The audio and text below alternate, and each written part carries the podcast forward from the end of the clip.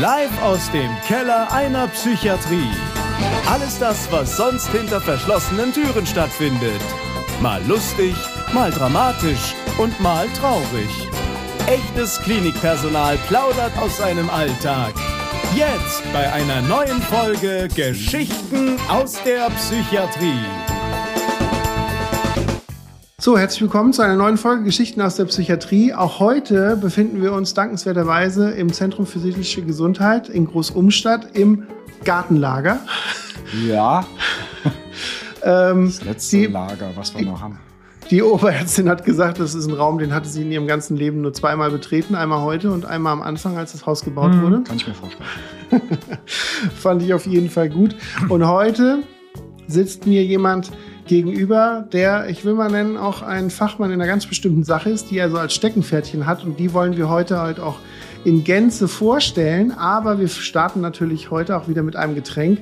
Und ich hatte ja schon gesagt, euer äh, pflegerischer Leiter hatte mich an Rande der Verzweiflung gebracht. Und man kann fast sagen, es war ähnlich, aber ich habe es dann doch schneller bekommen, als ich dachte, denn der Thomas hat sich Rootbier gewünscht. Ja. Bitte ja. schön. Ich danke dir. Ich danke dir. Und dann kommt natürlich gleich die Frage, warum Rootbier? Was verbindest du damit? Also Rootbeer ist was, das gibt's ja schon ganz lange. Ähm, jetzt nicht in Deutschland, aber als Importe gibt's das schon ganz lange. Ich mag einfach den Geschmack. Und ich bin ja auch Science-Fiction-Fan, Star Trek-Fan, ähm, alles was dazugehört. Und witzigerweise gibt es ähm, auf Deep Space Nine, trinkt man das heute noch.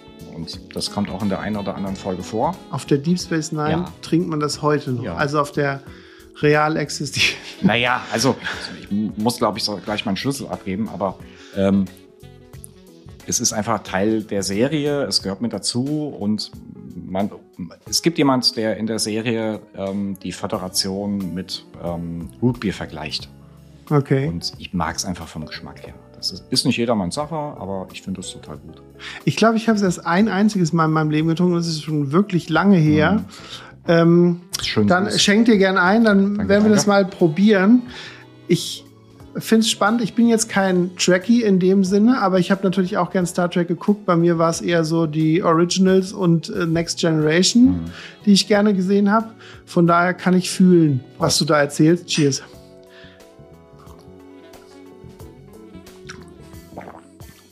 Ich finde das total lecker.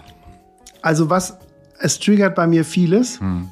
Und zwar, ich habe mir nämlich auch was darüber aufgeschrieben, weil ich Oje. das nämlich ziemlich spannend finde.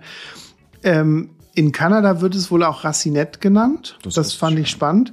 Hier wird es als Wurzelbier deutsch übersetzt.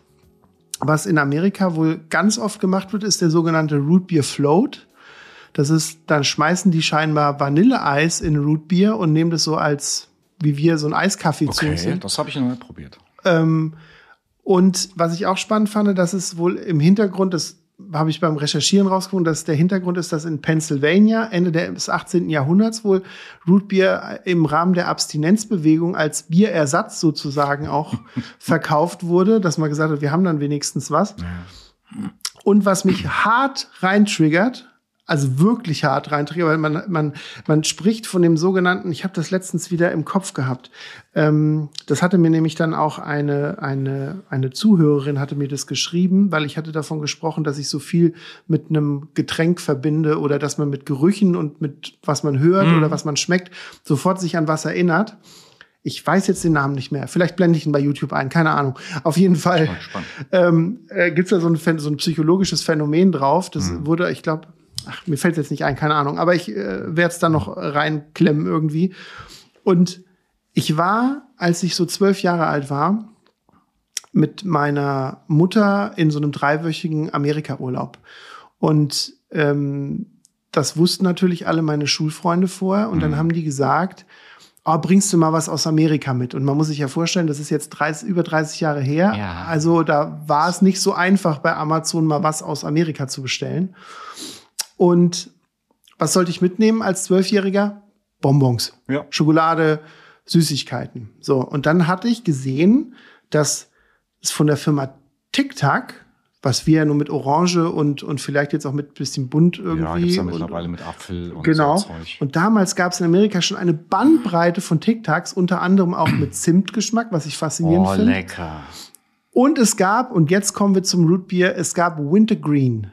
Und Wintergreen ist die Hauptingredienz von diesem Bier, was nämlich genau so diesen explizit schrägen Geschmack von diesem Ding ausmacht. Und in Deutschland wird es auch als Teppichbeere genannt. Okay. Und das ist das. Und ich, ich war fasziniert, weil ich hatte es lange nicht getrunken und mhm. dachte ich, das mache ich heute. Und dann habe ich geguckt, was es sein könnte. Und dieses Wintergreen kickt mich so rein. Das waren hellgrüne Tic Tacs. Und ich habe damals schon das Gefühl gehabt, die schmecken wie Waschmittel. Aber die schmecken halt genau wie das. Wie Waschmittel. Geil. Also hervorragend. Ich, ich mag es tatsächlich auch. Hast du gesehen, ob es die noch gibt tatsächlich? Diese Tic Tacs? Ja. Äh, dadurch, dass ich ja jetzt nicht mehr in Amerika war, weiß ich, ja. aber ich gehe davon aus, dass es das müsste wahrscheinlich mal, noch gibt. Müsste man mal recherchieren, ob man das Wintergreen Amazon Geschmack. oder vergleichbare ähm, nochmal sich importieren kann. Weil ich mag den Geschmack total.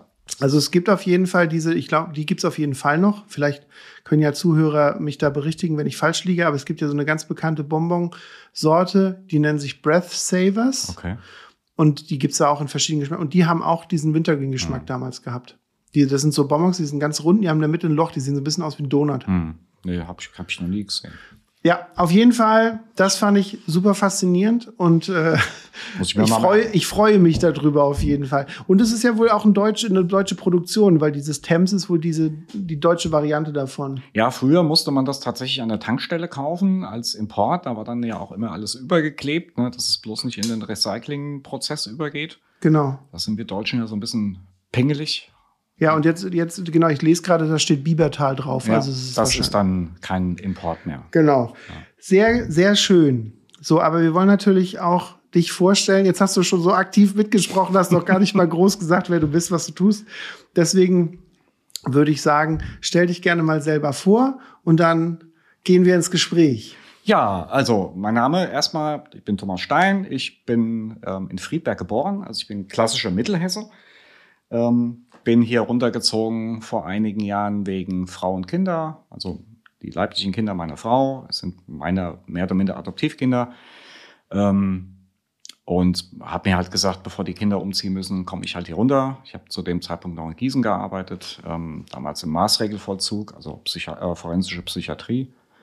Da ganz viel im, im Betriebsrat aktiv gewesen, ähm, als die Umfirmierung damals ähm, vonstatten gegangen ist. Ich habe 95 angefangen mit der Ausbildung als Krankenpfleger. Bin da durch einen dummen Zufall drangekommen. Ähm, ich, Reingerutscht. Ja, tatsächlich. Also ich hatte keine schöne oder keine leichte Jugend und alle, die, die mit mir zu tun hatten, vor allem die Erziehungsberechtigten, hatten auch keine leichte Jugend mit mir.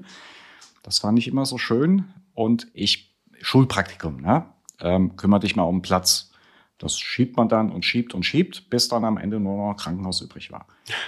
Ähm, war alles Gute ja, schon besetzt. Ja, war tatsächlich. Keiner wollte so. ins Krankenhaus. Genau. Und dann bin ich da hin und ich fand das total gut. Und hat mir Spaß gemacht, obwohl es eine chirurgische Station ist, ist jetzt nicht so mein Metier. Aber darüber bin ich dann tatsächlich dann auch im Krankenhaus hängen geblieben. Ich hatte mal vier Jahre ähm, eine Zeit, wo ich überhaupt nicht im Krankenhaus gearbeitet habe, ähm, war im IT-Bereich. Das war eher was familiäres gewesen. Und ähm, bin dann aber wieder zurück in die Krankenpflege und bin dort ähm, halt auch ähm, ursprünglich aus der Somatik kommt, neurointensiv gearbeitet damals. Ähm, und nach meiner kurzen Pause bin ich dann in der Forensik gelandet, weil das der, die erste Bewerbung war, die, wo ich einen Zuschlag gekriegt habe.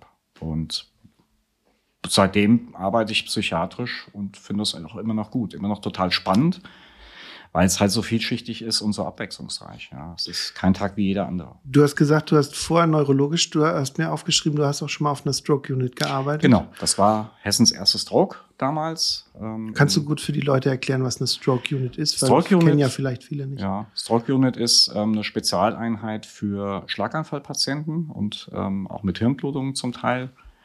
Ähm, das gibt es ähm, ja noch nicht so ewig lange in Deutschland. Das, das kommt ja ursprünglich aus den USA. Ähm, auch eine gute Sache eigentlich. Sehr spezialisiert auf das Thema, sehr viel Forschung damals, Dinge, die man heute standardmäßig macht, Lysetherapie, ähm, was man vom Herzen ja schon sehr viel länger kennt, auch im Gehirn. Das war damals noch in der Forschung. Lysetherapie ist, wenn du wenn Trompen man, wenn auflöst. Trompen auflöst, mhm. also wenn man das über Medikamente nicht, nicht äh, mechanisch quasi entfernt, gibt es ja auch mittlerweile Thrombektomien, wo man das über ähm, von außen quasi über Endoskopie, natürlich dünnere Varianten, ähnlich wie Herzkatheter oder so, ähm, dann lösen kann. Ähm, war total spannend, weil ähm, ganz viel Neuland dabei war. Mhm.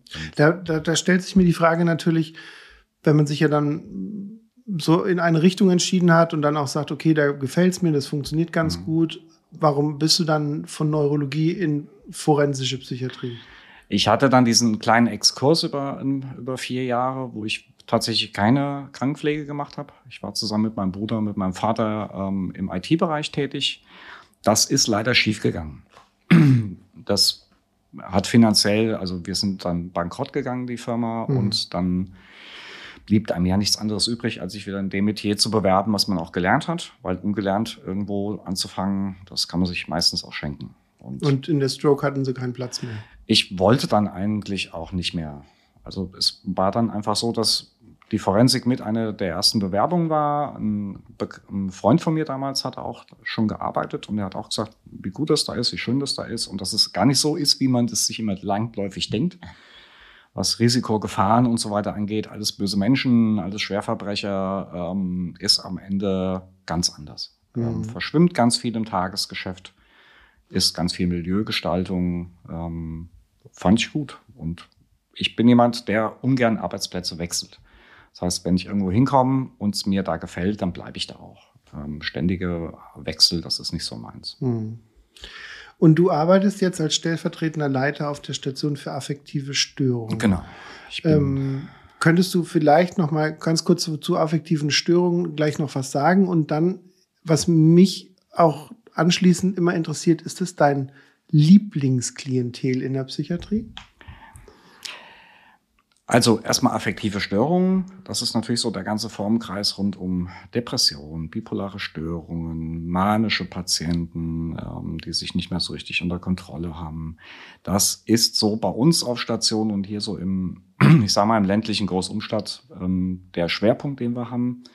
Das durchsetzt sich natürlich auch nochmal zum Teil mit anderen Diagnosen und mit anderen Patienten, die dann bei uns auf Station sind, ist aber im Prinzip unser Kerngeschäft auf der drei. Ich mache das, bin jetzt hier seit fünf Jahren und habe jetzt die Leitung vor ungefähr zweieinhalb Jahren übernommen. Und mir gefällt es da oben. Ich mag das Arbeiten mit den depressiven Menschen ganz gerne, ähm, auch wenn es mitunter echt anstrengend ist, weil das ist so ein bisschen wie ein Schwamm. Ne? Ein Schwamm, den ich ins Wasser lege, der saugt ganz viel Wasser einfach auf. Und so ist es bei Patienten äh, mit affektiven Störungen auch. Die sind echt anstrengend im Sinne von, ähm, dass man sehr viel rein investieren muss und kann und darf, um dass es dem Patienten besser geht. Ähm, hat Vor- und Nachteile. Das ist echt mitunter anstrengend, bis man mal kleinere Schritte sieht. Aber am Ende, wenn die Patienten dann einigermaßen genesen auf uns wieder verlassen, ähm, ist das halt immer gut. Sie bedanken sich immer ganz gerne. Das ist natürlich auch mal ein netter Benefit, ähm, wenn man entsprechend Rückmeldungen bekommt. Und man trifft sich halt durchaus auch mal außerhalb des Klinikgeländes.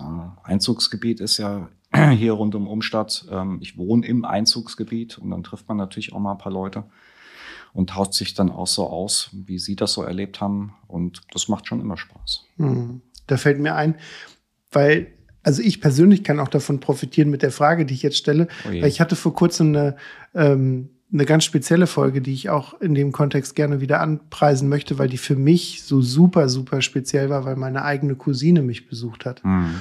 Und ähm, die mir sozusagen über ihre, ähm, über ihre Krankheit und so erzählt hat, das vorher so ich nenne es jetzt mal ganz leicht und ich meine das nicht negativ, aber auch im Rahmen der Entstigmatisierung ist es immer ein Thema so unter dem Deckmäntelchen der Familie gehalten, wo, ja, wo man nicht so oft. ganz offen so, so, ja, die war in der Klinik und so. Mhm. Und die war dann da und die hatte eine Frage an mich gehabt und die würde ich dir gerne jetzt stellen. Ui. Und die Frage war, ist gar nicht so schlimm, sondern wenn du jemanden wirklich neutral, also du siehst auf der Straße, die jemanden entgegenkommt, mhm. der hat noch nicht gewunken oder der läuft dir einfach nur an dir vorbei und du erkennst, ah, der war doch vor kurzem bei uns in der Klinik. Wie reagierst du? Ich grüße. Also wenn, wenn er, also naja, ich gucke natürlich erstmal, ob man Blickkontakt kriegen kann ob er das will, weil wenn man, ja, wenn man jetzt beim Einkaufen oder so sich sieht, dann will man das als ehemaliger Patient vielleicht nicht unbedingt, dass man da angesprochen wird. Gerade in dem Kontext nicht. Ähm, aber ich erlebe das immer häufig, dass wenn wir in Badenhausen einkaufen oder sonst irgendwie in der Stadt unterwegs sind, ich treffe ehemalige Patienten, die grüßen von sich aus schon. Mhm. Ähm, also da gibt es ganz wenig Berührungsängste. Und ich habe ja auch bei uns aus dem Dorf, wo ich wohne, ähm, auch Patienten, die schon bei uns im Haus gewesen sind. Das ist nichts Ungewöhnliches. Mhm. Und das spricht am Ende ja auch für unseren Ruf, sage ich mal, über zum Teil ja auch über die Landesgrenzen hinaus, wo dann ähm, auch Anfragen von extern kommen, ob sie bei uns sich behandeln lassen können. Ja, meine Antwort war ähnlich. Ich habe halt gesagt, ich grüße auf jeden Fall konsequent nicht als Erster. Also das heißt, ich mhm. habe auch keinen Schmerz damit zu grüßen. Aber wenn derjenige, warum auch immer, nicht grüßen will, lasse ich es erstmal. Und ich habe halt auch gesagt, wenn ich sehe, dass der mit einer anderen Person unterwegs ist, dann halte ich dieses Grüßen auf jeden Fall erst noch mal zurück, mhm. bevor er wirklich nicht aktiv dann so, ach, hallo, Herr Pfleger sagt, weil es ist immer blöd, wenn man dann zuerst sagt und dann heißt es dann, sagt der andere dann zu ihm, woher kennst du den? Ja, ja, ja, das kann manchmal unangenehm werden. Ähm, aber es hat auch manchmal den Vorteil, also wenn die tatsächlich mit, mit ähm, Familien, also ne, Ehepartnern oder so, dann vielleicht auch unterwegs sind, ähm, finde ich das immer ganz gut, auch mit denen ins Gespräch zu kommen. Mhm. Also das mache ich auch auf Station gerne, ne, wenn Patienten dann Besuch haben oder dann unten auch hier im Erdgeschoss Besuch empfangen. Ich habe das gerne auch einfach mal zu sehen, wer ist, wer gehört dann noch mit dazu. Mhm. Na, so habe ich nur den Patienten alleine, der so ein bisschen was erzählt von sich, von seiner Familie und so weiter. Wenn ich aber dann die Menschen mal sehe, die dann auch mit zur Familie gehören, ich finde das immer total spannend. Mhm. Es ist ja auch ähm auch aus dem Sinne der Fremdanamnestie ganz interessant, wenn ja. man dann den, was weiß ich, im Park trifft und dann auch mal, und wie geht's Ihnen im Moment und äh, brauchen Sie noch Hilfen oder, oder, oder ist es schon einschätzbar, dass er womöglich wiederkommt, weil es ihm im Moment nicht so gut geht oder so? Das ist ja auch immer auch so ein bisschen, ja, Kontakte pflegen und ja. ist ja auch, da ist man dann auch nicht so raus, ne, gerade wenn man im Gebiet wohnt, ne? Ja, und es ist ja, es wäre blöd, wenn man innerhalb der Klinik so eng mit dem Patienten arbeitet. Ne? Und das ist ja relativ eng, wie wir arbeiten. Das ist ja im psychiatrischen ähm, Umfeld, ist das ja nicht anders machbar und das ist ja auch gut so.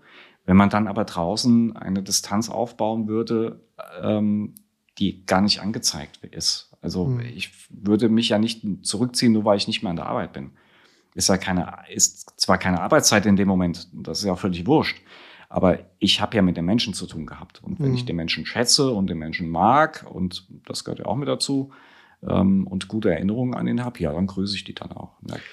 Im Hinblick auf dein Hauptthema, was ja. du ja ähm, mir auch aufgeschrieben hast, würde ich gerne die eine Frage tatsächlich explizit in diese Richtung nochmal stellen, mhm. weil ich glaube, das ist, für mich ist das immer ganz spannend. Ist, sind affektive äh, Störungen dein Lieblingsklientel auch vielleicht, weil, und jetzt kommen wir dann gleich zum Thema, mhm. weil du ja mit denen das, was du da anbietest oder was du hier in der Klinik zusammen mit den anderen anbietest, halt auch am ehesten noch durchführen kannst. Das ist nicht der Grund. Ähm, das ist eine nette Begleiterscheinung. Das Thema EKT ist ja eins meiner Themen, wo ich mich hier in der Klinik ja auch sehr austoben darf und mich auch sehr reinarbeiten kann oder schon getan habe.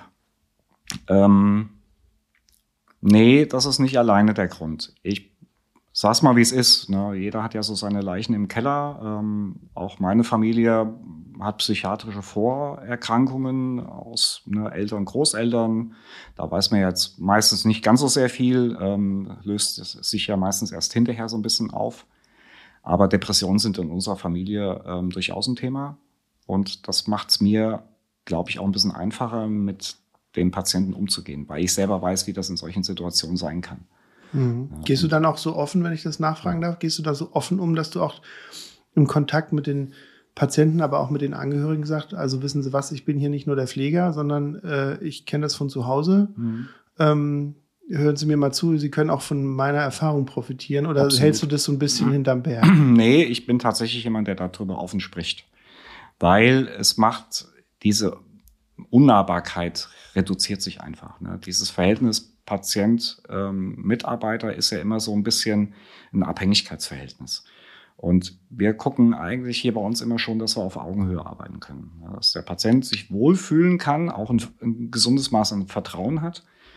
Und wenn Patienten wissen, ähm, dass ich schon weiß, wovon ich spreche, weil ähm, mich das auch immer mal wieder dahin raffen kann und auch die eine oder andere Woche mich das dann zu Hause hält und nicht an die Arbeit bringt, ähm, dann gehen die auch anders damit um. Hm, gut. Wenn man weiß, dass, dass mein Gegenüber, was mich behandelt oder mich therapiert oder mich mir hilft, wie auch immer das man benennen mag, weiß, wovon er spricht, macht es natürlich einfacher. Hm. Ja, man hat ja immer so diese Hürde, das hörten wir, hören wir, glaube ich, im Job ja auch ganz oft, wenn man dann auch so sagt, keine Ahnung, ich habe eine gute Idee, dass es ihnen jetzt besser gehen kann mhm. in ihrer jetzigen Situation, dann hören wir ja oft, ja, sie hatten ja noch keine Depression. Äh, ja, wobei wir das tatsächlich selten hören. Also mhm. das kommt nicht so oft vor. Ähm, es ist eher so, dass wir den Patienten, also wir sagen ja nicht, machen Sie das so und so, dann wird es besser, sondern Sie haben Möglichkeit A, B, C und D. Was wäre aus Ihrer Intention denn das, was Ihnen am besten helfen kann? Wir guiden die ja nur. Also mhm. man kann ja nicht sagen, machen Sie das jetzt das und dann wird es besser, Mhm. Meine, bei Medikation okay. da guckt man natürlich schon, dass man ähm, die Standards benutzt, die man so gerne benutzt, wo man auch gute Erfahrungen mitgemacht hat ähm, seitens der Ärzte. Aber ansonsten ist es ja eher ein Guiden. Mhm. Weniger ein, gehen Sie mal jetzt den Weg lang und dann wird alles tutti. Ich würde mal auf dein Schwerpunktthema eingehen, weil ich das ziemlich wichtig finde auch, weil das ähm, auch nicht alle Kliniken anbieten. Leider und ähm, weil es halt auch, glaube ich, mal grundlegend erklärt werden muss, weil das, glaube ich, auch ziemlich mit Klischees und mit Vorurteilen behaftet ist. Oh, du stöhnst schon. Ja, ich stöhne aber. Ich höre auch, dein Gefühl. Ja, ich stöhne aber auch deswegen, weil ich die Vorurteile alle selber vorher hatte. Okay. Deswegen fangen wir mal ganz basic an. Mhm. Du wolltest über EKT sprechen. Genau. Was ist das? Warum heißt das so? Was passiert da? Was, um was geht's da überhaupt? Also, EKT ist grundsätzlich ähm, etwas, was maßgeblich bei depressiven Patienten gut hilft. Und zwar bei denen, wo viele andere Sachen tatsächlich nicht mehr helfen. Das heißt, man hat die meisten Medikationen schon ausprobiert, die meisten Therapien schon ausprobiert und so richtig ähm, Response kommt nicht mehr. EKT ist ähm, eine Elektrokrampftherapie. Viele nennen es durchaus auch Elektrokonvulsionstherapie, weil es schöner klingt. Krampf klingt ja immer so ein bisschen verkrampft. Und ähm, was man macht, ist, ähm, man bringt Patienten unter Intensivbedingungen, das heißt tatsächlich mit, mit einer Beatmungsmaschine, mit Narkotika, mit ähm, Muskelrelaxanz und ähm, allem, was dazugehört, bringt man Patienten künstlich in einen epileptischen Anfall. Und das, um das zu erreichen, da kommt der Strom ins Spiel. Das heißt, der Strom ist gar nicht, gar nicht ähm, die Ursache für die Besserung des Patienten, sondern tatsächlich der Krampfanfall dass wir Strom verwenden, um den Anfall auszulösen, hat einen ganz pragmatischen Hintergrund. Es ist die sicherste Variante. Viele Menschen, und zu denen gehörte ich früher auch, haben immer gedacht, ja, Strom, das ist ja, ne, gerade am Kopf möchte man das eigentlich eher nicht so haben. Ne, wenn man jetzt mal überlegt, Finger in die Steckdose und so, was da so alles passieren kann. Aber ähm, es ist tatsächlich eine sehr geringe Energie, die abgegeben wird und sie dient einfach nur dazu, den Krampfanfall auszulösen und sonst nichts. Man könnte es auch, wie man das früher, also was heißt früher, vor 70, 80, 90 Jahren gemacht hat, mit Medikamenten machen. Ja? Also Insulin zum Beispiel, um Patienten in Insulinschock zu bringen. So war das früher. Ähm, mhm. Um die dann zu diesem Krampfanfall zu bringen, ist deutlich risikoreicher als das, wie man es heute macht. Nämlich mit einer sehr geringen Menge von ähm, Strom. Und da bewegen wir uns im Milliampere-Bereich. Also das ist wirklich wenig. Und das meiste erreicht auch das Gehirn gar nicht, weil es einfach über die Schädeldecke abfließt und gar nicht das Hirn erreicht. Aber das führt dazu, dass der Patient unter kontrollierten Bedingungen, unter Vollnarkose, in, ich sag mal, ähm, maskenbeatmeten Zustand, das kennt man so von Schlafapnoe-Patienten, die so eine Schlafmaske auch aufhaben, da ist ein bisschen Druck dahinter, ähm, dass der Patient dann auch Luft bekommt. Ähm, und darunter bekommen die dann einen epileptischen Anfall. Den zeichnen wir auf. Ähm, zum einen zeichnen wir ihn über einen Zweikanal-EEG ab. Da gibt es ein spezielles Gerät. Gibt es weltweit zwei Hersteller von den Geräten. Ähm, wir haben, glaube ich, die bessere Firma gefunden seinerzeit. Und ähm, die ganze Nummer, der ganze Zauber dauert eine Viertelstunde bis 20 Minuten. Von Einleitung der Narkose bis Wachwerden des Patienten. Ich habe es immer gerne, wenn wir Schüler drüben aus der Krankenpflegeschule zum Beispiel bei uns im Haus haben oder auch anderen Mitarbeiter, dass die einfach mal mit dabei sind. Einfach mal zu sehen, was passiert denn da eigentlich? Ähm, was passiert mit einem Patienten? Wie intensiv ist dieser Eingriff? Es ist ja am Ende ein Eingriff. Ähm, und ich sage den Kollegen dann immer, seid bitte nicht enttäuscht, weil ihr werdet fast nichts erleben und fast nichts sehen. Der Patient bekommt ein Medikament, das er einschläft. Das kennt man von Zahnarzt-OPs zum Beispiel oder wenn man mal eine Gastroskopie gehabt hat. Ähm, das Propofol ist ein klassisches Medikament, was man für Kurzzeitnarkosen benutzt. Das tun wir auch ähm, zusammen mit der Anästhesie. Und ähm, der Patient schläft und dann bekommt er noch ein Medikament gespritzt, damit der Körper quasi vollständig entspannt ist, dass da auch kein ähm, kein Muskel zuckt, der nicht zucken soll. Und dann setzen wir ähm, den Stromimpuls. Mhm. Und ich, ja. ich kann mir vorstellen, dass jetzt bei den Leuten, die das sehen und hören hier heute den Podcast, dass wahrscheinlich zehn Alarmglocken angehen und sagen, boah, die machen Strom im Kopf und so. Mhm. Und genau an dieser Stelle werde ich jetzt gleich nachfragen. Mhm. Aber erst möchte ich noch ein bisschen von Teppichbeerensaft trinken. Sehr lecker, ja. Bis gleich.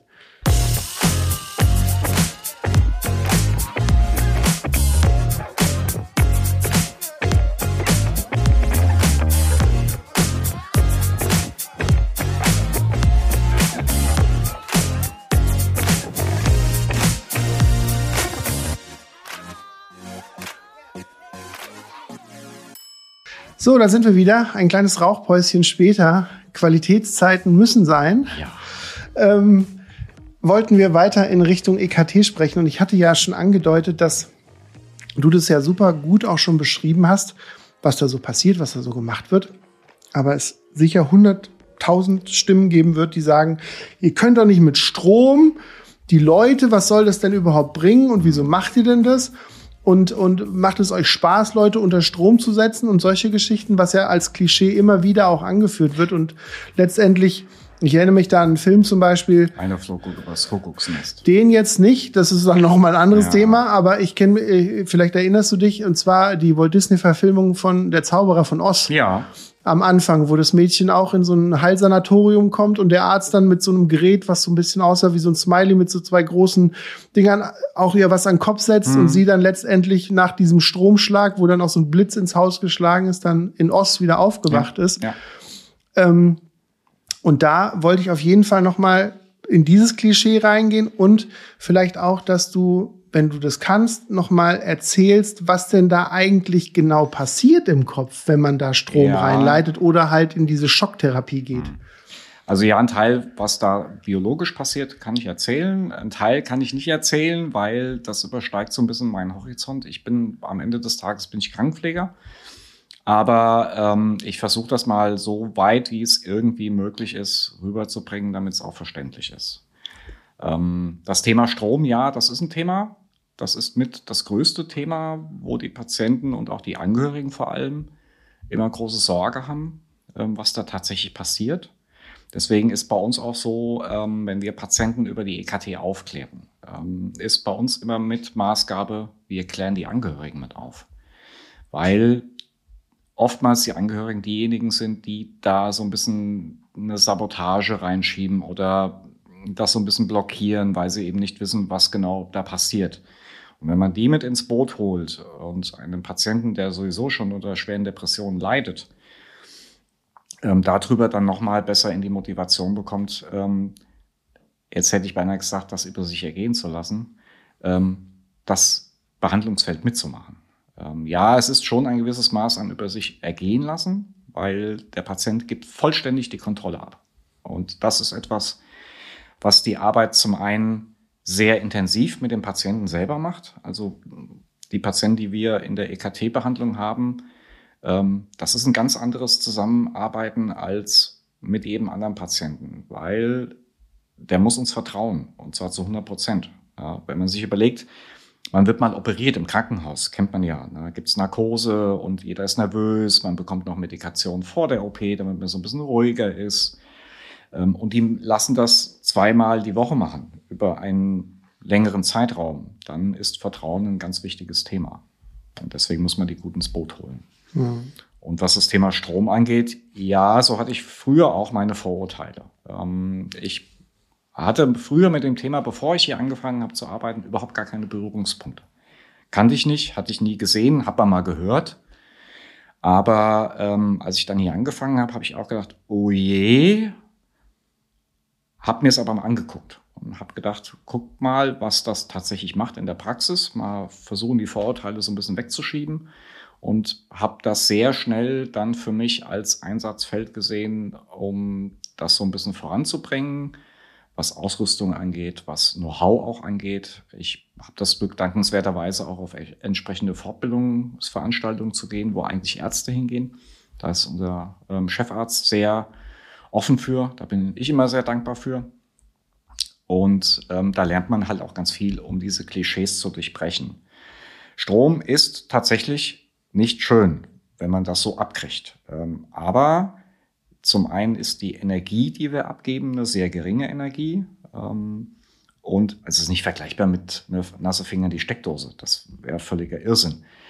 Aber es ist tatsächlich so gering, ähm, dass wir nur gucken, dass wir den Patienten über seine Krampfschwelle von seinem Gehirn drüber bekommen. Ähm, dafür ist der Strom da und nicht zur Behandlung selber, sondern nur zum Auslösen ähm, des epileptischen Anfalls. Und, und dieser Krampf, der dann ausgelöst wird, dieser epileptische mhm. Anfall, was macht der im Körper? Wie kann man es so ganz einfach, dass es greifbar ist, vom, dass jeder, der jetzt vielleicht nicht medizinisch ja. ist und der zuhört und sagt, ja, was soll die Krampf, was soll das Krampfen denn jetzt für meine Depression bringen? Also man kann das so ein bisschen vergleichen mit einem ähm, Computer. Ja, also das ist das, was ich auch immer mal ganz gerne erzähle oder auch häufiger schon gehört habe. Na, wenn der Rechner nicht läuft, dann macht man ein Reset, startet den neu, nimmt den Strom weg, nimmt den Strom wieder dazu und meistens funktioniert es dann hinterher auch wieder. Ist in dem Kontext aber zufällig auch Strom, weil wir sagten ja, es ja, geht ja auch mit zufällig. Insulin oder mit ja. anderen Medikamenten. Aber der, der Strom ist tatsächlich die am, am wenigsten risikoreiche Variante, um den Anfall auszulösen. Ähm, der Strom hat tatsächlich mit dem Ergebnis einer EKT gar nichts zu tun, sondern der Krampfanfall selber und wie gut das Gehirn den Krampfanfall unterbricht. Also wir unterbrechen ihn nicht aktiv. Das würden wir tun, wenn er ähm, über eine gewisse Zeitspanne hinausgeht. Habe ich hier bei uns noch nicht gehabt. Ähm, es ist schon so, dass das Gehirn eigenständig den Krampf unterdrückt.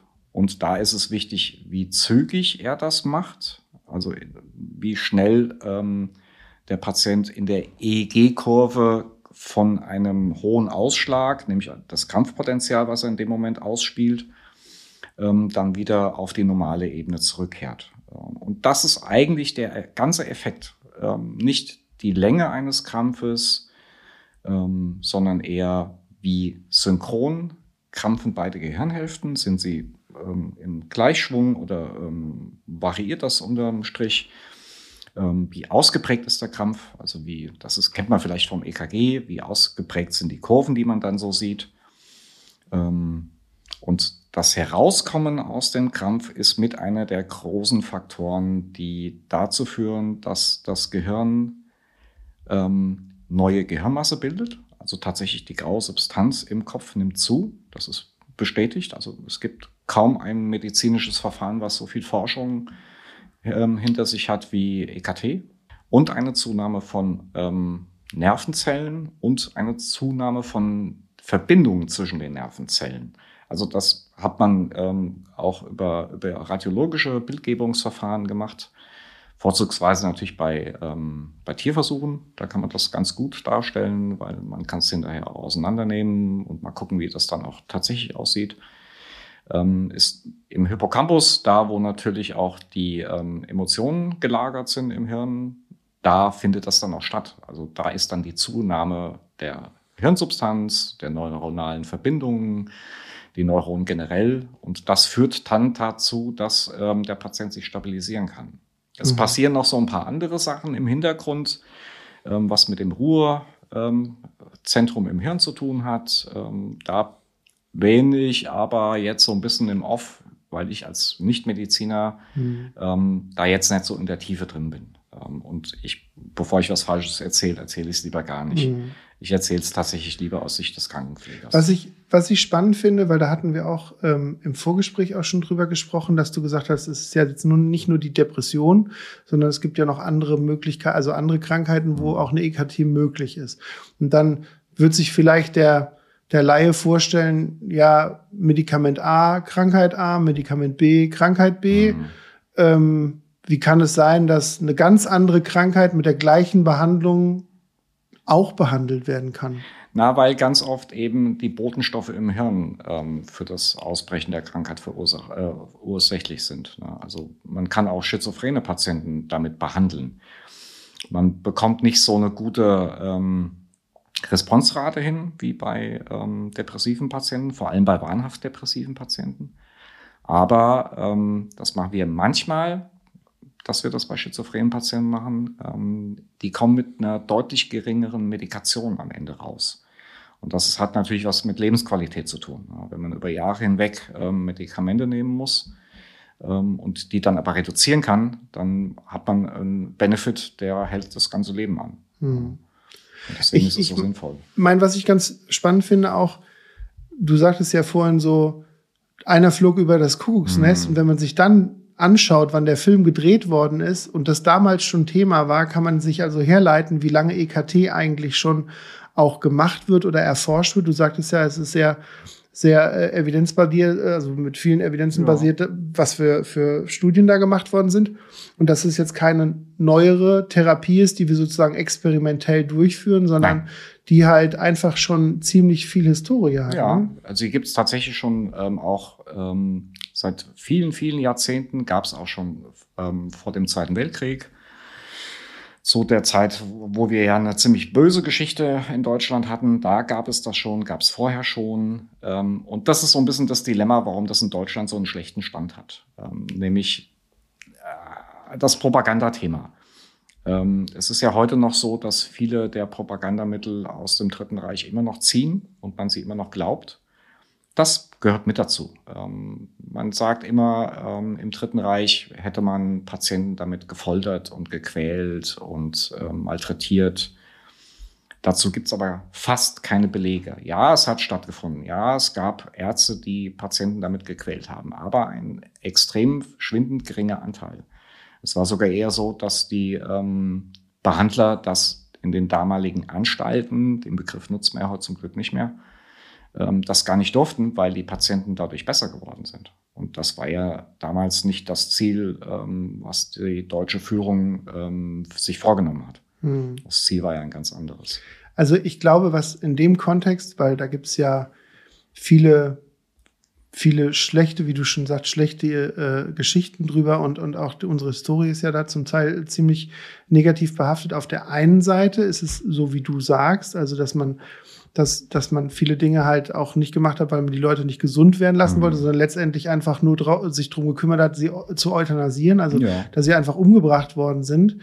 Auf der anderen Seite, das ist halt auch so ein bisschen, ähm, da muss ich immer hinzusagen, dass es halt super unethisch klingt, wenn ich das sage und ich das ja auch gefühlt nicht so meine, mhm. aber dass es, dass es, wenn dann Experimente durchgeführt worden sind, die, so wie du sagst, heute jetzt am Tier zum Beispiel gut darstellbar sind, haben halt damals ein paar wenige schwierige Ärzte, sage ich jetzt mal, auch im Rahmen der, äh, des Naziregimes, haben halt irgendwelche Experimente durchgeführt, die aber tatsächlich dann auch für uns heutzutage zumindest in Anfängen so Erfahrungen ja. waren, wo man sagt, okay, da hätten, da konnten wir dran anknüpfen. Das war zwar vollkommen ich sag's mal, wie es ist, scheiße, dass sie das gemacht haben. Ja. Aber aus so einer rein medizinischen Sicht hat man gesagt, okay, wir haben jetzt irgendwelche Dokumente darüber, wie irgendwas ist. Und die haben ja auch zum Teil die verrücktesten Sachen auch mit behinderten Menschen gemacht oder mit psychisch kranken Menschen, wo man gesagt hat, okay, was, keine Ahnung, was passiert, wenn ich ihm jetzt eine Nadel da ins Auge steche oder so, keine Ahnung, irgendwie so ganz skurrile Sachen gemacht worden. Also ja, ne? klar gibt's Dinge, die man übernommen hat aus der Zeit, ähm, was damals alles an Experimenten gemacht worden ist. Ähm Aber in dem Fall, was das Thema EKT angeht, war die experimentelle ähm, Ebene in dem Moment gar nicht im Tragen, weil es sogar Erlasse gab, dass sie das gar nicht machen durften, weil es eben dem Patienten geholfen hat. Ja. Hm. Und deswegen war auch, kam auch ursprünglich meine Vorurteile da so ein bisschen her. Ich komme ja so ein bisschen aus dem linkspolitischen Lager, ähm, mache ich auch kein Geheimnis drum. Und deswegen war das für mich am Anfang auch immer so ein bisschen, mh.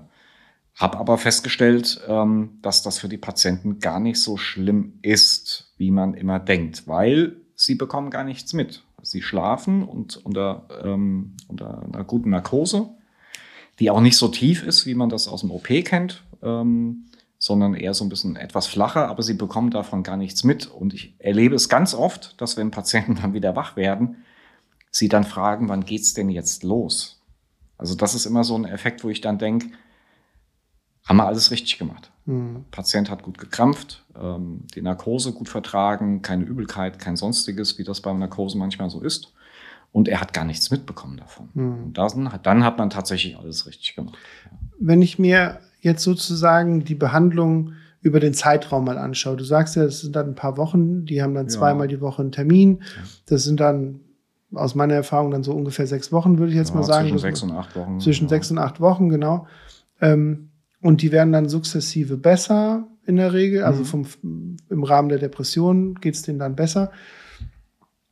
Was man da auch immer mitbenennen will und was ja auch wahrscheinlich ein Thema ist, was, was da äh, deine Patienten oder meine Patienten, die das bekommen, ja auch betrifft, ist, was sind dann so typische Nebenwirkungen, die eventuell auftreten könnten, wenn man das bekommt? Also tatsächlich ist das Thema Nebenwirkungen ähm, unangenehm für die Patienten, ähm, weil das Kurzzeitgedächtnis leidet so ein bisschen darunter. Ähm, die Patienten können sich über einen Zeitraum der EKT, also die, wenn man so eine Serie hat, wie du das eben beschrieben hast, dass man zwei Sitzungen die Woche macht, über einen Zeitraum von vier bis sechs bis acht Wochen, je nachdem, wie viel der Patient auch braucht, dann können die sich im Kurzzeitgedächtnis viele Sachen nicht mehr so richtig merken. Ähm, das ist unangenehm für die Patienten. Ne? Sie vergessen, dass sie Termine haben, sie vergessen, Banalitäten wie, ne, wann gab es denn jetzt eigentlich heute Frühstück? Und habe ich mhm. überhaupt schon was gefrühstückt? Aber es ist nicht so, nicht? dass die sagen, ich weiß gar nicht mehr, wer meine Mutter ist. Nein, so. das autobiografische Gedächtnis leidet zu keiner Zeit drunter. Also da gibt es nicht einen Beleg darüber, ähm, dass es so wäre. Mhm. Und ich habe das auch nicht erlebt. Also ich glaube, was man an der Stelle auf, auf jeden Fall nochmal klarstellen muss, damit die Hörer, die heute zuhören, das äh, auch verstehen, ist, dass Patienten diese Methodik sozusagen angeboten bekommen, die auf eine bestimmte Art und Weise auch schon fast austherapiert sind. Also ja. die wirklich viele Medikamente schon bekommen haben, die nicht geholfen haben, die verschiedenste Serien und also beziehungsweise verschiedenste Episoden von Depressionen hatten, die, die sie als sehr leidsam auch empfinden und die einfach nicht besser geworden sind und dass man dann auf die Idee kommt und sagt, EKT wäre vielleicht eine Idee. Und nicht jeder, der sagt, oh, ich habe eine Depression das erste Mal, nein, der dann sofort, äh, kommen Sie zu uns auf Station und wir machen ein bisschen Stromspielchen. Ja, so. Also es wäre ja auch gar nicht leitlinienkonform. Ja. ja. Also es gibt ja wie bei allen Dingen, die man so tut, gibt es Leitlinien dafür, wie man Patienten in welchen Situationen behandelt und da orientieren wir uns schon dran. Es ist nicht so, dass wir sagen, oh, wir blitzen jetzt alle mal äh, die Station durch und gucken mal, wem es am Ende besser geht und wem nicht. Mhm. Das ist ja völliger Käse. Ähm, ja, sie durchlaufen schon eine Zeit ähm, einer äh, sehr intensiven Depression, sehr ausgeprägten Depression, wo man natürlich viele Medikamente schon probiert hat und dann guckt am Ende, wäre das nicht eine Option, ja, um einfach, dass sie sich wieder stabilisieren können. Und ähm, ich erzähle auch meinen Kollegen, die dann immer mal dabei sind, auch immer wieder gerne Geschichten von Patienten, die ich über einen längeren Zeitraum auch behandelt habe. Ähm, fällt mir eine, eine Dame ähm, ein, ähm, die ein Häufchen Elend, als sie zu uns auf Station gekommen ist. Ganz schlimm, ähm, einen jüngeren Ehemann gehabt, ähm, wo sicherlich auch Ansprüche noch ähm, gewesen sind, was das Leben angeht, dem sie einfach nicht mehr ähm, nachkommen konnte aufgrund der Depression ähm, Opernsängerin gewesen, das blühende Leben früher gewesen, ähm, eine ganz liebe Dame, aber wie gesagt, Häufchen Elend. Da ging es grottenschlecht und haben auch medikamentös ganz viel probiert, alles nicht geholfen, immer wieder eingebrochen, immer wieder Rückfälle, immer wieder aufgenommen.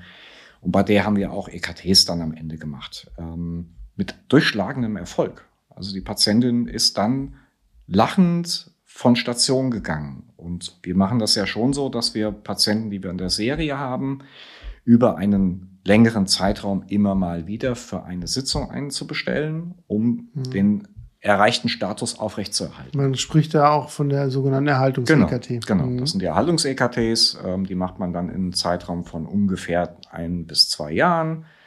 Guckt, dass die Abstände sich dann immer weiterhin nach hinten rauszögern können. Ähm, und der ging es blendend hinterher. Ne?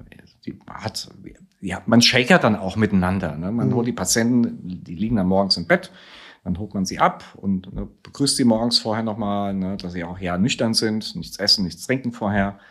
Und die Dame hatte witzigerweise immer das gleiche Nachthemd an. Und äh, will den Namen von der, von der Dame nicht nennen, weil das steht mir jetzt nicht zu. Verständlich. Aber ähm, sie sagt dann immer, immer, Mon Dieu, ist es Ihnen aufgefallen, Herr Stein? Das war dann immer, das sind dann so die Highlights, ne? Mhm. wo man dann morgens sieht, die Patienten wissen, es geht ihnen hinterher besser. Ja, sie haben Sorge, dass das irgendwie blöd laufen kann. Und auch die, die Lebensgefährten, ne, Partner und so weiter haben dann natürlich immer Sorge. Ähm, da war es auch so, ich habe dann jedes Mal nach der Sitzung auch dann den Ehemann angerufen, habe gesagt, Ihre Frau ist jetzt wieder wach alles gut gegangen, alles so, wie wir uns das wünschen, gar kein Problem, können Sie heute Mittag zu Besuch kommen. Und das sind dann immer so die Momente, wo ich mir denke, warum macht man das nicht öfters? Warum gibt es das so selten in Deutschland? Mhm. Und da kommt man halt zu dem Punkt, dass es sehr viele gar nicht wissen. Mhm. Oder dass es halt auch ziemlich klischeebehaftet ist. Leider. Und es auch Institutionen gibt, ähm, die das sabotieren.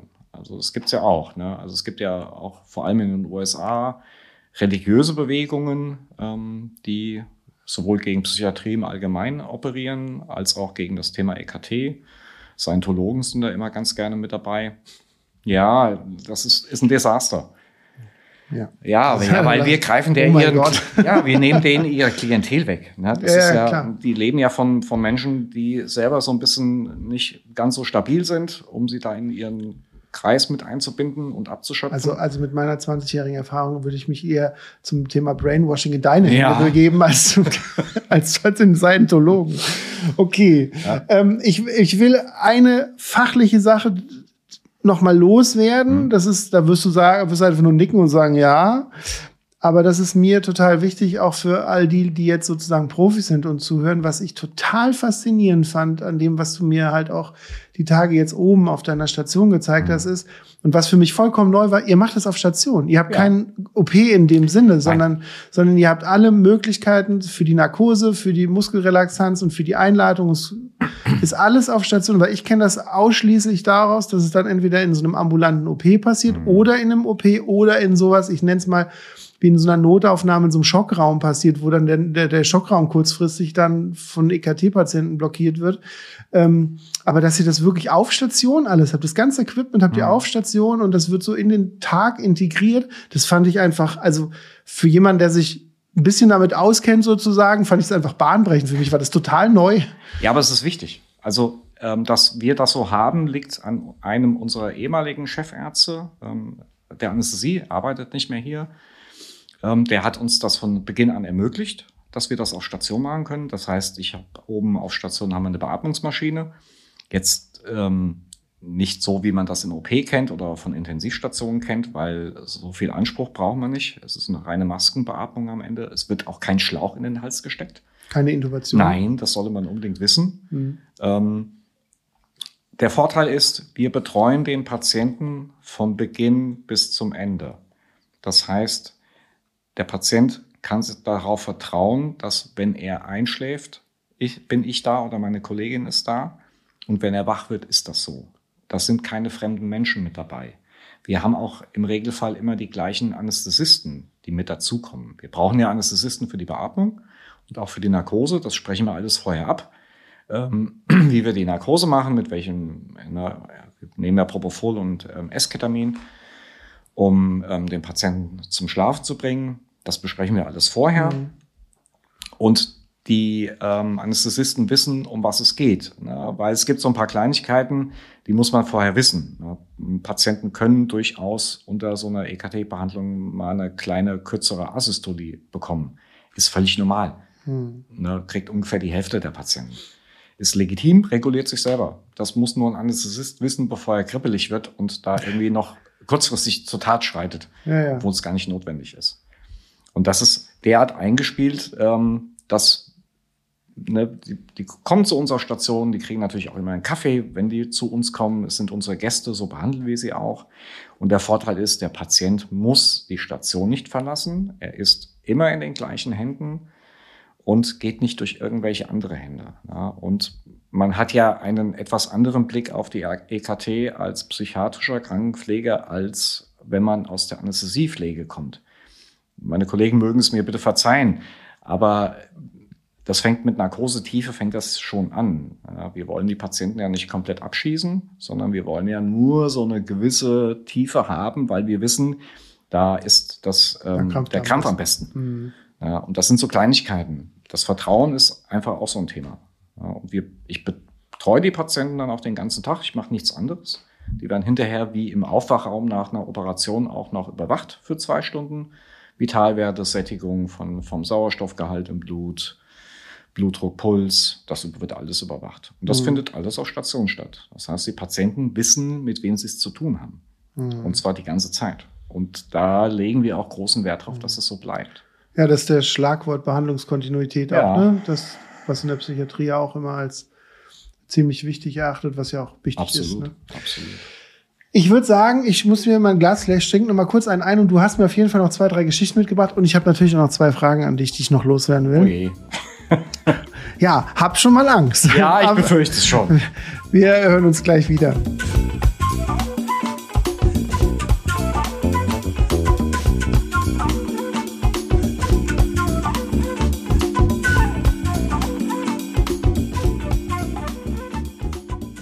So, da sind wir wieder, haben uns noch eine Büchse zu zweit aufgemacht. Ähm, ja, du hast, du hast mir auch Geschichten mitgebracht und ähm, eine der Geschichten, die hast du auch schon angeteasert, als wir uns getroffen hatten. Und ähm, ich habe dann gesagt, erzähl dir auf jeden Fall dann später im Podcast, weil es gab schon mal einen Übergriff auf dich selbst. Ja, ja, das ist ja in der Psychiatrie, sagen wir mal, da würden jetzt ganz viele Psychiatriepfleger aufstehen und sagen, so, ich bin, vielen Dank fürs Gespräch. Mhm, kennen wir, äh, kennen wir habe ich auch jede Woche dreimal. Aber was war so das Besondere bei dir in dieser Situation? Ähm, das Besondere in dem Moment war eigentlich, dass ich überhaupt damit gar nicht gerechnet habe. Also ich bin jetzt schon lange im psychiatrischen Umfeld, auch bedingt durch die Forensik, ne, wo ich auch zum Glück nie einen Übergriff auf meine Person hatte. Ähm, was mir sehr schwer gefallen ist, als es passiert ist, das war ein Patient, der war in der akuten Psychose. Ähm, der hat auch versucht, telepathisch mit mir zu kommunizieren. Kann ich leider nicht. Das hat es ihm sicherlich auch ein bisschen schwerer du gemacht. so viel Rootbeer trinken, wie du willst und Deep Space Nine gucken, aber mit Telepathie nee, funktioniert es nee, nicht. Nee, leider nicht. Ja. Und es gibt, es gibt ja Momente, wo man immer Kontakte zu Patienten hat. Ne? Medikamentenausgabe ist so ein Thema. Essen ist so ein Thema, Rauchen gehen ist ein Thema. Ähm, und das sind natürlich für Patienten immer auch so, ich sag mal, Reizthemen. Ja, wenn wir Patienten, die in der Reizabschirmung sind, ähm, nicht zu jeder Zeit auch vor die Tür lassen können, dann machen wir denen natürlich Vorschriften, was die echt ungern annehmen. Kann ich verstehen, würde ich wahrscheinlich auch pinsig werden oder pissig mitunter. Vielleicht. Pinsig ist so das hessische Wort ja, genau. genervt Ungehalten. und jammernd. Genau. Ähm, und in, bei den Patienten war das auch so. Ähm, ich habe den die ganze Woche eigentlich gut im Kontakt gehabt, ähm, auch sehr eng, auch so, dass ich eigentlich nicht die Befürchtung hatte, da passiert was. Ähm, dann ist es aber so gewesen, ich habe ihm das Mittagessen reingebracht. Ähm, er wollte noch, ich weiß gar nicht mehr genau, was es in dem Moment war, er wollte noch etwas dabei haben. Habe gesagt, geben Sie mir einen Augenblick, kümmere ich mich gleich drum, ich muss noch das und das, ne, damit andere Patienten auch Essen versorgt sind. Ähm, und aus heiterem Himmel ähm, stürmt er, stürzt er dann aus, der, aus dem Zimmer heraus, packt mich, ich weiß gar nicht mehr genau, wo er mich gepackt hat und bringt mich zu Boden. Ähm, in dem Moment war für mich klar, ich muss mich selber schützen ähm, und habe dann meinen Kopf abgedeckt und habe dann mich mit dem Bein, das sah bestimmt total komisch aus, äh, mit dem Bein mich auf dem Boden so bewegt, dass ich einfach nicht nur liege, sondern so, dass er irgendwie keinen gezielten ähm, Tritt oder Schlag oder sonst irgendwas ansetzen kann, weil ich wusste, dass meine Kollegen das mitbekommen und auch den Alarm auslösen. Ähm, das macht was mit einem. Das ist nicht schön. Ähm, ich habe den Patienten danach auch immer mal wieder gesehen. Wir haben das leider nicht nachbesprechen können mit dem Patienten, weil es ihm weiterhin äh, phasenweise einfach so schlecht geht, dass es nicht möglich war. Und weil unsere Vorgesetzten natürlich auch ein gewisses Maß an Fürsorgepflicht haben und der Patient auch nicht mehr zu unserer Station kommt deswegen. Mhm. Ähm, ich hatte das beneidenswerte Glück, ähm, dass mir körperlich tatsächlich gar nichts passiert ist. Ich habe keinen blauen Fleck gehabt. Er hat mich nicht getroffen. Ich weiß selber noch nicht mal genau, wie lange das in dem Moment gedauert hat. Zeit ist ja dann ganz schön relativ. Mhm. Ähm, ich weiß nur, dass meine Kollegen Alarm ausgelöst haben. Der Patient hat dann von mir auch abgelassen. Mir hat nichts wehgetan. ich musste dann in dem Moment witzigerweise eher auch andere Kollegen so ein bisschen runterregulieren. Man kommt dann ja ganz schnell im Operationsmodus, das kennst du mhm. sicherlich auch in solchen Krisensituationen. Da fällt so ein bisschen der Sichtschirm runter und dann arbeitet man stur nach Schema, um mhm. sich Die Emotionen kommen später dann. Genau. Und auch der Muskelkater kommt später. Ich ja. hatte den nächsten Tag den Muskelkater meines Lebens. So, das mhm. hatte ich noch nicht vorher. Hatte aber das Glück, ähm, dass die Kollegin Joost, also unsere Oberärztin, unsere Leitende, sich mir dann angenommen hat. Wir haben ja so ein Buddy-System, wo man ähm, dann sich jemand aussuchen kann oder jemand bietet sich an, der, wo man sich, wo man weiß, sie verstehen sich untereinander gut und ähm, man hält sehr lange Kontakt miteinander, man telefoniert viel, wie geht's dir, was kann ich für dich tun? Ähm, und das hat Barbara einfach total gut gemacht und hat mir da auch echt mhm. über, über die Krise hinweg geholfen. Und ich bin nach dem Wochenende dann auch wieder zum Arbeiten gekommen. Das war, das hat er echt gut gemacht. Ja, das ist die Frage, die dann immer so sich anschließt. Ne? Ähm, kann man dann noch so unbedarft arbeiten gehen? Weil ich habe genau so einen ähnlichen Fall, habe ich auch in der äh, einen Folge von, ich mache zum Staffelende immer so eine Folge, wo ich über meine Geschichten mhm. rede. Und ich habe da von einem Fall gesprochen, den ich halt auch eins zu eins miterlebt habe, aber nicht an mir selber, sondern von einem Kollegen, der danach genau so einer Geschichte danach nicht mehr zum Dienst gekommen ist. Das hatten wir auch. Also ich habe eine Kollegin, die war an dem Morgen mit mir auch im Dienst und die hatte früher selber schon einen Übergriff erlebt und ist dann derart getriggert worden, dass die seitdem auch nicht mehr arbeiten gehen konnte. Also die ist dann tatsächlich in Frührente gegangen. Ich würde mal, weil das vielleicht auch eine interessante Sache ist, ich würde dir mal eine Frage stellen. Ich versuche die genauso zu formulieren, dass die nicht zu professionell beantwortet werden kann. Ja. Wenn du diesen Menschen auf der Straße siehst, was für Gefühle hast du jetzt? Da bin ich ein bisschen ambivalent. Ähm, ich weiß nämlich nicht, wie er auf mich reagiert, wenn es ihm gut geht. Und das ist ja immer so das Zwiegespaltene. Wir behandeln die Patienten ja in Krisensituationen und nicht im Normalzustand.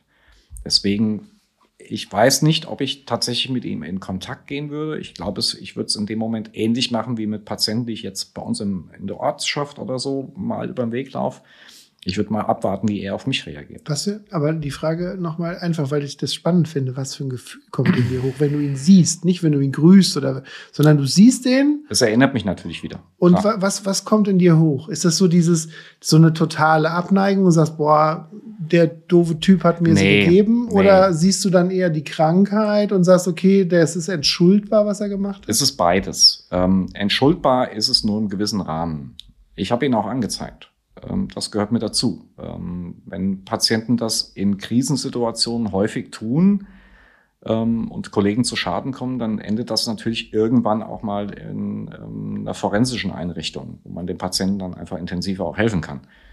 Deswegen habe ich ihn noch angezeigt. Ich glaube, ich hätte ein gewisses Maß an Sorge, aber ich würde trotzdem versuchen, auf ihn zuzugehen, wenn er das zulässt. Also wenn ich weiß, er ist draußen, dann weiß ich, im Regelfall es müsste ihm eigentlich ganz gut gehen.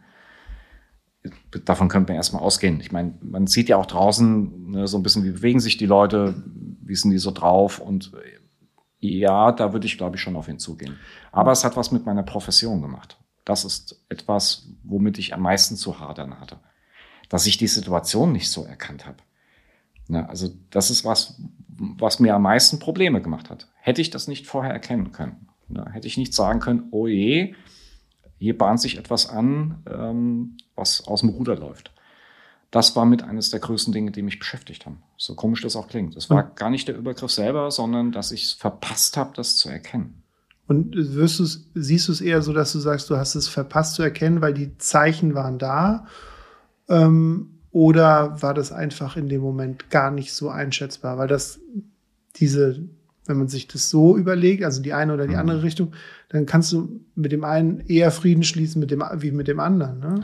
Also ich konnte tatsächlich zu guter Letzt mit beiden ganz gut äh, Frieden schließen. Was auch daran liegt, dass ich eben sehr schnell auch in die Analyse gegangen bin mit, mit Barbara zusammen, um das Ganze einfach mal zu beurteilen, auch mal so sich neben sich selber zu stellen und die Situation mal zu betrachten, wie das zustande gekommen ist. Und es gehört, so komisch das auch klingt, am Ende des Tages auch manchmal dazu, dass sowas passieren kann. Mhm. Das ist nicht schön, aber die Patienten leben in Krisen. Und zwar, wenn sie bei uns sind, ja im Prinzip dauerhaft. Mhm. Das ist wie, wenn du einen Patienten auf Intensivstation hast, der ist unter Dauerbeatmung, der kriegt Katecholamine, der ist unter Dauerstress, der ganze Körper. Und so ist es bei den Patienten auch. Ich weiß nicht, ob ich nachtragend wäre. Ich kann es schlecht sagen. Hm. Weiß ich nicht. Du hast gesagt, weil das auch immer so, habe ich glaube ich auch schon mal in einer anderen Folge das Thema gehabt. Du hast gesagt, du hast ihn angezeigt. Ja. Es, ich weiß, dass es bei mir in der Klinik Bemühungen gibt. Ähm, ich glaube, da ist auch eine Gewerkschaftsfrage dahinter, mhm.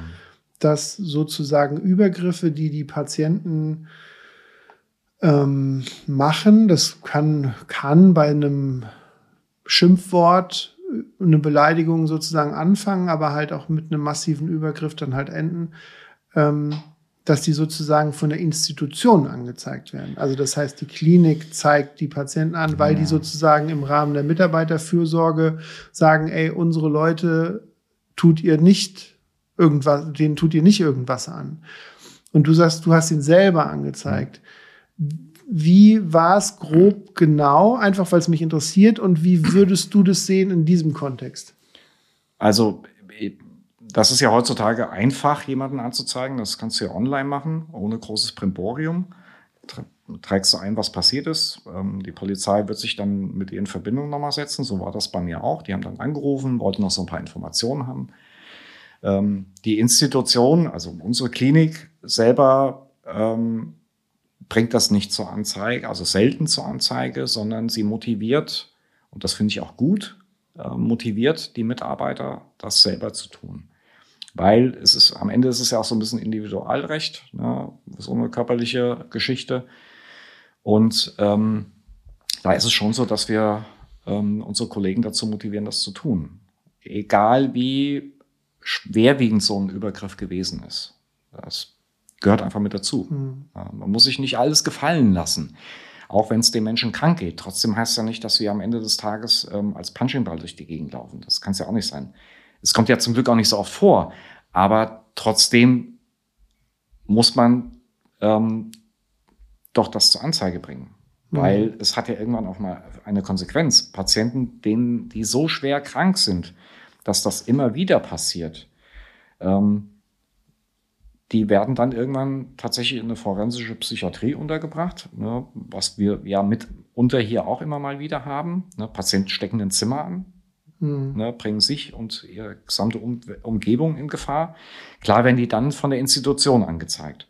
Aber in solchen Fällen, wo man persönlich angegriffen wird, dann ist es ja so ein bisschen Individualrecht und dann wird man dazu motiviert. Mhm. Ja, weil, wie gesagt, es ist immer eine Frage der Mitarbeiterfürsorge, die da im Raum steht. Und, und natürlich auch die Tatsache angenommen, es würde jetzt zum Beispiel gegen dich entschieden werden, dann sitzt du auf den ganzen Kosten der. Nee, ich, eine Anzeige kostet mich ja nichts. Nee, die Anzeige nicht, aber wenn es dann zur, zur Verhandlung kommt und dann. Das ist ja kein, kein, also solche Angriffe werden ja nicht zur Anzeige gebracht oder nicht zu, ähm, zur, nach, vor Gericht gebracht als Einzelfall. Das sind ja dann immer Entscheidung, die dann irgendwann ein Richter trifft und sagt, okay, jetzt haben wir hier einen, Menschen, der gefühlt 20 Mal Mitarbeiter angegriffen hat, jetzt mal gut. Jetzt mhm. müssen wir mal ein Gutachten machen und müssen mal einen anderen Arzt ähm, ihn begutachten lassen, um mal zu sehen, was er denn von den Patienten hält.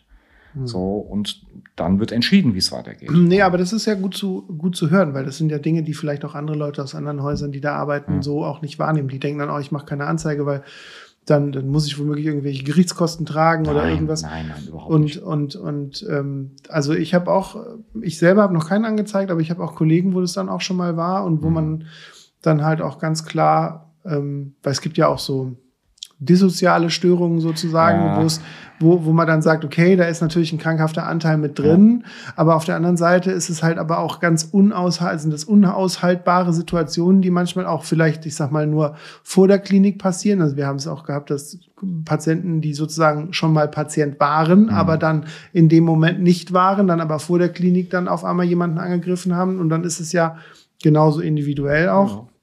Und da ist es, glaube ich, auch schon nötig, dass das passiert, weil man halt auch bei solchen Fällen auch dieses dass sie so wie vogelfrei sind und können machen, was sie wollen. Das, das, das geht, geht, halt ja auch nicht. Nein, ne? das geht da, Dafür sind, ich meine, jeder hat ein Persönlichkeitsrecht ja. und unabhängig jeglicher Krankheit sollte das gewahrt bleiben. So würde ich das sehen. Ja. Und das ist ja wie, wenn man auf der Straße von einem jemanden attackiert wird, der gesund ist. Ne? Auch den würde man anzeigen. Der würde halt eine andere Stra in einer anderen Strafsituation am Ende landen als jemand, der ähm, eine psychische Erkrankung hat. Mhm. Ich habe noch eine Geschichte von dir aufgeschrieben und die fand ich auch ganz spannend. Und zwar hast du selber schon Halluzinationen gehabt. Ja. Und bei einem sogenannten, einer der Lieblingskrankheiten vom Namen her, die auch die Krankenpflegeschüler immer super lustig finden, nämlich beim Hops. Genau. Das hirnorganische Psychosyndrom. genau. Und jetzt bin ich gespannt, was da für eine Geschichte dahinter hängt. Ich hatte vor vielen, vielen Jahren einen ziemlich schweren Autounfall. Ähm, ich muss dazu sagen, ich bin damals gefahren wie ein Henker. Das war noch der, der E-Kadett ähm, als ähm, Fließheck, der GSI-Motor, war natürlich ein Rennschlitten. Und ich bin das Ding gefahren wie ein Blöder, muss ich einfach so sagen. In, als du jung und dumm warst. Ähm, ja, jung bin ich jetzt nicht mehr. Ja, jetzt nicht Das mehr. ist richtig. Damals. Das andere weiß ich nicht. Das ist ja immer situativ zu entscheiden. Ähm, nee, das war einfach, ich habe das Ding geprügelt. Ja, und dann fährt man Kurven so eng, dass sie reifen, dass man das auch hört, dass es eng wird. Und irgendwann ja, stand da ein Baum mitten auf dem Weg. Ähm, ich weiß nicht, bis heute nicht, wo er hergekommen ist. Auf ja, genau. Und ich habe halt gebremst mit, ähm, mit der Fahrertür und habe mir halt den Kopf neben an der, an der B-Säule aufgeschlagen, ähm, hatte ein Epiduralhämatom und ich hatte mal, ich sag mal, das ganz klassische Programm. Es waren alle da. Sag mal Epiduralhämatom für die ah, Leute, die, die ja. das nicht wissen. Also ähm, eine Hirnblutung, die nicht direkt im Hirn ist, sondern quasi oberhalb der Hirnhaut. Alles klar, genau. Dankeschön. Das ist, ist nicht so ganz so schlimm, wie als wenn man direkt ins Hirn blutet. Das ist nicht mhm. ganz so aus, also hat nicht ganz so viele Auswirkungen. Ähm, ich hatte das volle Programm. Ich bin ähm, von der Feuerwehr rausgeschnitten worden. Ich bin mit dem Hubschrauber nach Gießen in die Neurointensiv geflogen worden, gleich operiert worden, ähm, Schädeldecke ab. Alles, was man so aus, dem, aus den Lehrbüchern kennt. Ähm, war drei Wochen beatmet auf Intensivstation und hatte aber in den drei Wochen sehr intensive Träume. Das heißt, für mich war die Zeit nicht weg. Ich habe Umgebungslärm mit in meine Träume eingebaut. Ähm, und das hatte zum Teil solch gravierende Auswirkungen, dass ich dann, als ich dann auch wach geworden bin, ne, weiter völlig durch den Wind war. Ich bin ja als Raucher, will man ja rauchen, egal in welcher Situation. Ähm, bin dann über die Bettgitter geklettert, weiß ich nicht, 150.000 Mal, bis man sich man meiner dann erbarmt hat und mich dann so ein bisschen im, im Bett festgebunden hat, was ich ja völlig legitim heute finde für meine Situation. Ähm, und habe mit, mit der Fensterscheibe habe ich Fernsehen geguckt ja, und habe die Klingel benutzt, um umzuschalten. Ähm, habe mit Menschen gesprochen, die gar nicht da waren und habe auch mit äh, gedacht, da behandeln mich Menschen, also Pflegepersonal, die ich aus einer anderen Klinik kenne, mit denen ich früher mal zusammengearbeitet habe, wo ich heute aber weiß, kann gar nicht sein, völliger Käse. Und ähm, das sind so die Dinge, wo ich gemerkt habe, wenn man so, eine, so ein Erlebnis hat und solche Halluzinationen hat, ist es völlig wurscht, wer versucht, einem das auszureden. Spart's euch. Könnt ihr vergessen. das, was die Menschen in dem Moment erleben und so tief, wenn sie so tief drinstecken, kannst du dir das sparen. Und das ist ein, ähm, durchaus etwas, was mir das Arbeiten mit psychiatrischen Patienten etwas leichter macht, weil ich selber weiß, wie das ist, wenn man Dinge sieht, die nicht da sind. Oder äh, sich Sachen einbildet. Ich hatte mir eingebildet, ich hätte ein U-Boot, ein gelbes, witzigerweise. Ja, Beatles sind ja immer noch gut. ähm, und okay. als ich dann wach wurde und mein Bruder war damals ähm, da, der auch Krankenpfleger ist, ähm, den habe ich dann zum Obi geschickt, der möge doch mal bitte Atomsprengköpfe geben, die gibt es da gerade im Angebot. Ähm, ne, das sind, ja, aber das sind so Dinge, wenn man sie selber mal erlebt hat, geht man damit ganz anders um. Völlig mhm. strange, wenn man das mal hat, aber lehrreich. Ich finde, was da in dem Kontext auch lehrreich ist, ist, dass ähm, und das, das wissen ja viele auch nicht, dass, dass psychische Krankheiten auch bedingt durch Unfälle passieren ja. können oder halt auch nach Narkosen, nach OPs, die gelaufen sind, dass man so Durchgangssyndrome oder solche ja. Geschichten hat, wo man halt auch so, so psychiatrische Phänomene, würde ich es jetzt mal nennen, halt hat. Mhm. Und das, ähm, das, das wissen ja viele nicht, die, die, die dann sagen, ja, da ist irgendwas am Hirn kaputt, weiß ich nicht was, aber wenn man so einen ziemlichen Schlag mal auf den Kopf bekommt, sei es jetzt von einer B-Säule, von mhm. einem Kadett oder so, dann, dann kann sowas halt auch passieren. Ne? Und dann, dann hat man halt nach so einem Trauma halt mal die gleichen Symptome wie ein Psychotiker. Ja. Und mit manchen Dingen musste ich mich tatsächlich einfach abfinden, dass die nicht sein konnten. Ähm, dass ich da eine Kollegin gesehen habe, die mich dort behandelt hat, das konnte gar nicht sein, mhm. weil die in der, in der, Klinik gar nicht gearbeitet hat. Da, das musste ich mir dann einfach klar machen. Das mit dem U-Boot war nicht so wild, das war schon okay. Das war mir dann irgendwann klar, dass das gar nicht sein kann. Aber es war rückblickend betrachtet total abgefahren. Und für mich gar nicht so schlimm, für meine Familie deutlich mehr. Ich habe ja relativ wenig mitgekriegt. Die Wunden waren verheilt, als ich wach geworden bin. Und ich war ja auf einer Intensivstation. Das war ja für mich ein bekanntes Umfeld. Für mich war das nicht so wild. Für mhm. meine Family schon. Naja, das ist, ich hatte vor kurzem ja auch mit der Oberärztin hier aus dem Haus gesprochen. Und da war das auch, dass, dass man eigentlich ja nur nicht von einer kranken Person sprechen kann, sondern dass eine kranke Person genau wie unter anderem auch, hatte ich auch gesagt, ähm, in dem anderen Gespräch, wie bei einem Toten, mhm. dass es nicht um diese Person an sich geht, also nicht nur geht, sondern dass halt auch das ganze Surrounding drumherum daran leidet oder daran mit äh, zu knabbern hat letztendlich. Ne? Und das gehört ja mit zur psychiatrischen Pflege mit dazu. Ne? Mhm. Eben nicht nur der Patient, sondern das Ganze, was drumherum genau. gehört. Ja. Ich habe jetzt noch zwei ungelenke Fragen oder vielleicht auch einfache Fragen. Vielleicht kriegst du sie aus dem Handgelenk rausgeschossen. Oh und zwar geht es darum, dass man dich sozusagen auch so als, als Mensch und Thomas als Mensch so ein bisschen kennenlernt und, und dass du vielleicht auch jetzt, wenn Kollegen das gucken, dann sagen, okay, vielleicht, das hat, das hat der Thomas ja noch nie so erzählt. Und da bin ich ja. mal gespannt. Also und, ich auch. Ich auch. Und zwar, tatsächlich für mich ist es ja immer, wenn ich die Vorbereitung gehe und die Leute ja noch nicht so kenne, mhm. dann immer zu überlegen, was würde ich so jemanden, von dem ich nur so ein paar Hintergrundinformationen habe, was würde ich von so jemandem gerne wissen? Und als du mir dann all deine ganzen Punkte aufgeschrieben hattest, kam mir der Gedanke, ich würde gerne wissen, von wem hast du am meisten in deinem Leben gelernt?